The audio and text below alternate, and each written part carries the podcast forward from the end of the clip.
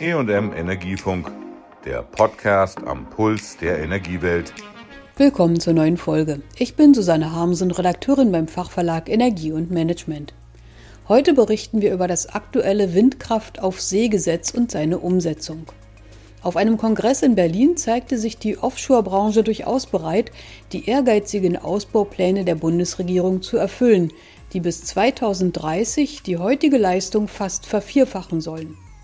Stefan Timm, Geschäftsführer des Bundesverbands Offshore Wind BWO. Da war der Osterhase bei uns gewesen. Der hat uns nämlich ein Osterpaket äh, gebracht. Ausbauziele haben wir, kennen Sie alle, 30 Gigawatt 2030, 70 Gigawatt 2045. Spannend ist, dass im nächsten Jahr 8 bis 9 Gigawatt ausgeschrieben werden sollen. 8 bis 9 Gigawatt, das ist mehr, als wir in den letzten 10 Jahren gebaut haben. Wird in einer Ausschreibungsrunde vergeben. Passiert 23 und 24 und danach werden wir 25 und 26 3 bis 5 Gigawatt ausschreiben und ab 2027 äh, dann jeweils 4 Gigawatt.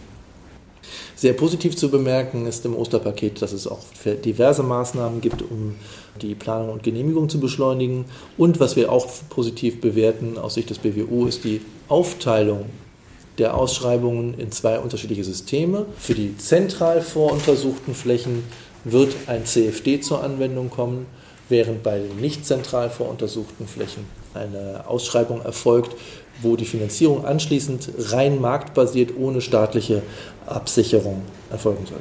Im vergangenen Jahr und in diesem Jahr werde allerdings gar nichts neu entstehen vor den deutschen Küsten. Das kostete gerade 3000 qualifizierte Arbeitsplätze, beklagte Tim zugleich. Schuld an diesem Fadenriss sei die alte Bundesregierung, die trotz Warnungen der Branche den gesetzlichen Rahmen von Festvergütungen auf Ausschreibungen umstellte, ohne eine Übergangslösung. Daher sei das Wichtigste für die neuen Ausbauziele Kontinuität, mahnte Tim an die anwesenden Vertreter aus dem Bundeswirtschaftsministerium und der Ampelkoalition. Das heißt, wir bauen also in den nächsten acht Jahren fast dreimal so viel Windenergie offshore zu, wie wir in den letzten zehn Jahren gebaut haben. Das muss man sich ein bisschen auf der Zunge zergehen lassen, was das für eine Branche bedeutet, die ein ständiges Auf und Ab erlebt hat Deshalb ist unsere erste Botschaft, wir brauchen Kontinuität. Wir brauchen Kontinuität für die gesamte Wertschöpfungskette. Und die Lieferkette, die Wertschöpfungskette muss in den Mittelpunkt der Politik gerückt werden an der Stelle. Wir müssen dafür sorgen, dass wir Produktionskapazitäten steigern in Deutschland. Und da reden wir über mittelständische Industrie. Für die sind diese Investitionen keine Kleinigkeit. Die Kosten für die neuen Windkraftanlagen kalkuliert der BWO mit rund 150 Milliarden Euro. Gut angelegtes Geld, wenn es sich über 20 oder 30 Jahre durch die Lieferung von erneuerbarem Strom refinanzieren kann. Allerdings müsse dafür der Rahmen stimmen, mahnte der BWO-Geschäftsführer. Wir müssen dafür sorgen, dass wir Investitionssicherheit bekommen. Das heißt, wir brauchen eine sachgerechte Allokation von Chancen und Risiken für die Investoren. Wir müssen unproduktive Risiken, das sind solche Risiken, die Investoren nicht bewirtschaften können, vermeiden. Das heißt also, wenn Investoren abhängig sind von Lieferketten und diese Lieferketten ausfallen, dann brauchen wir auch hier sachgerechte Lösungen. Wir brauchen Rechtssicherheit. Wir können uns es nicht leisten, dass die Zuschlagsentscheidungen der nächsten Ausschreibungsrunden so unsicher sind, dass wir Klageverfahren haben, die langwierig sind und am Ende dazu führen, dass die Investoren nicht in der Lage sind zu starten.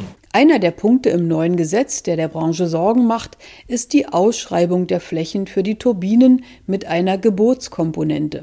Das heißt, ähnlich wie bei der Vergabe der Mobilfunkfrequenzen müssten die Bewerber Geld bieten, um den Zuschlag zu bekommen.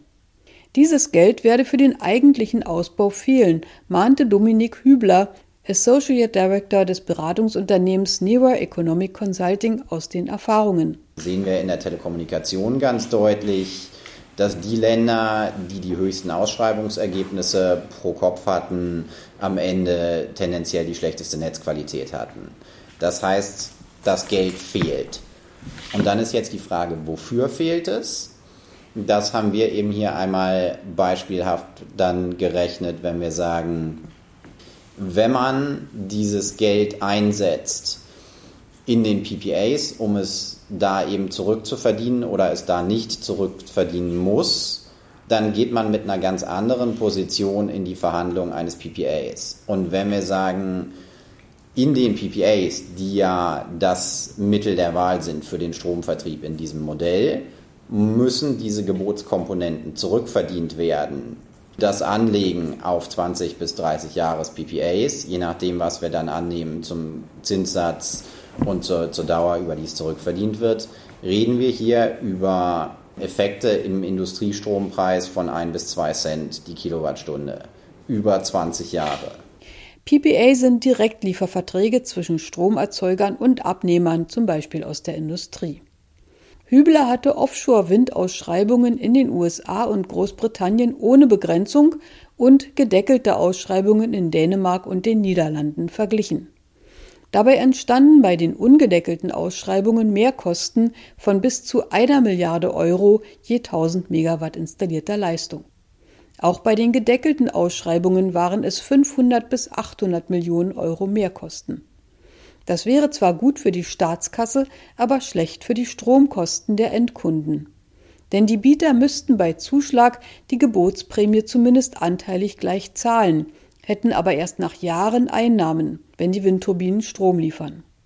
Das bedeutet hohe Kreditkosten bei den Banken, die dummes Geld seien, wie Tim es nannte.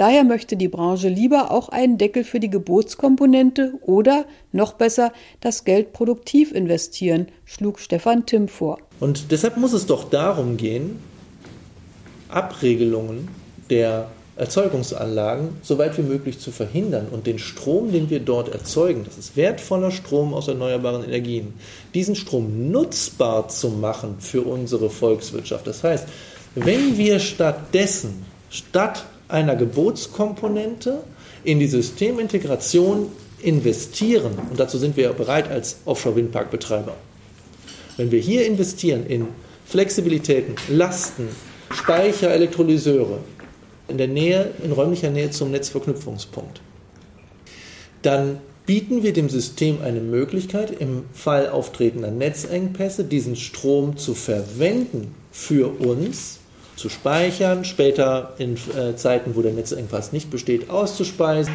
und so die Versorgungssicherheit in Deutschland zu erhöhen.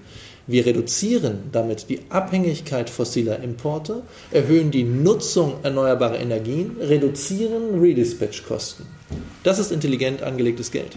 Ein anderes Problem sieht der Windverband in einer möglichen Monopolbildung. Wenn nur ein Anbieter alle Auktionen eines Jahres Gewinne und dann Umsetzungsprobleme bekommt, könnte am Ende gar nichts gebaut werden. Das aber würde die Energiewende empfindlich aufhalten. Daher schlägt der BWO vor, maximal 2000 Megawatt je Bieter zuzuschlagen. Ein anderer Kritikpunkt am Gesetz sind die festgeschriebenen Pönalen, wenn sich der Bau oder die Inbetriebnahme eines Windparks verzögert. Aktuell seien Lieferketten unterbrochen, auch könnten Stürme oder andere Ereignisse zu Verzögerungen führen. Diese Besorgnis konnte aber die Vertreterin des Bundeswirtschaftsministeriums schon auf dem Kongress ausräumen. Unverschuldete Verzögerungen würden weder Strafzahlungen noch eine Rücknahme des Zuschlags zur Folge haben, sagte Astrid Winhier, Leiterin des Referats Windenergie auf See. Und auch jetzt gibt es im Gesetz dafür eine Regelung.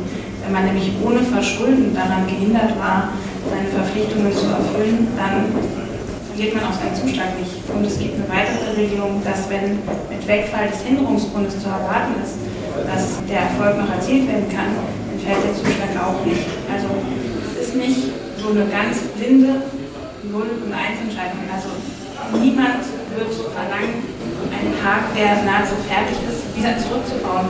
Äh, das wäre äh, Wahnsinn. Und so ist es auch nicht. Für das Bundeswirtschaftsministerium hatte der parlamentarische Staatssekretär Patrick Greichen bekräftigt, wie wichtig die klimafreundliche Stromerzeugung durch Windkraft auf See sei. Man wolle mit dem Ausbau von Offshore-Windkraft auch gleich die Wasserstofferzeugung aus dem Strom mitplanen, versicherte er. Für die noch nicht vom Bund vorgeplanten Flächen sei noch nicht klar, wie die Ausschreibungen gestaltet werden sollen. Dennoch müsse der Bund für seine werthaltigen Flächen ein Entgelt erhalten. Das müsse in den nächsten zwei Monaten im Gesetzgebungsverfahren geklärt werden, sagte Greichen. Zudem bemühe sich die Bundesregierung um mehr Abstimmung mit den Meeresnachbarn, um die industrielle Infrastruktur an Leitungen, Fundamenten und Konvertern so effektiv wie möglich zu errichten. Tim begrüßte dies, zumal weltweit Wettbewerber ebenfalls Windkraft auf See ausbauen, was Rohstoffe, Transporte und Fachkräfte binde. China hat im letzten Jahr fast doppelt so viel Windenergie installiert wie wir in den letzten zehn Jahren.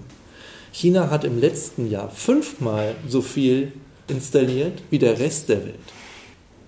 Dieser Markt wächst rasant.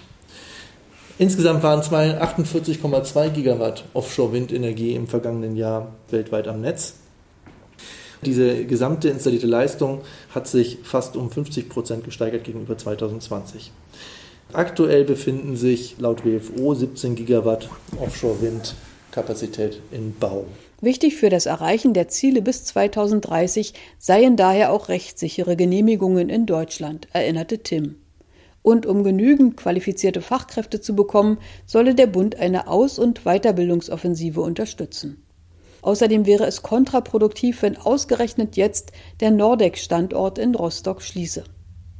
Das war die heutige Folge zu den großen Zielen für die Windkraft auf See und Barrieren, die ihren Ausbau behindern. Tschüss, sagt Susanne Harmsen. Das war der EM Energiefunk. Bleiben Sie voller Spannung.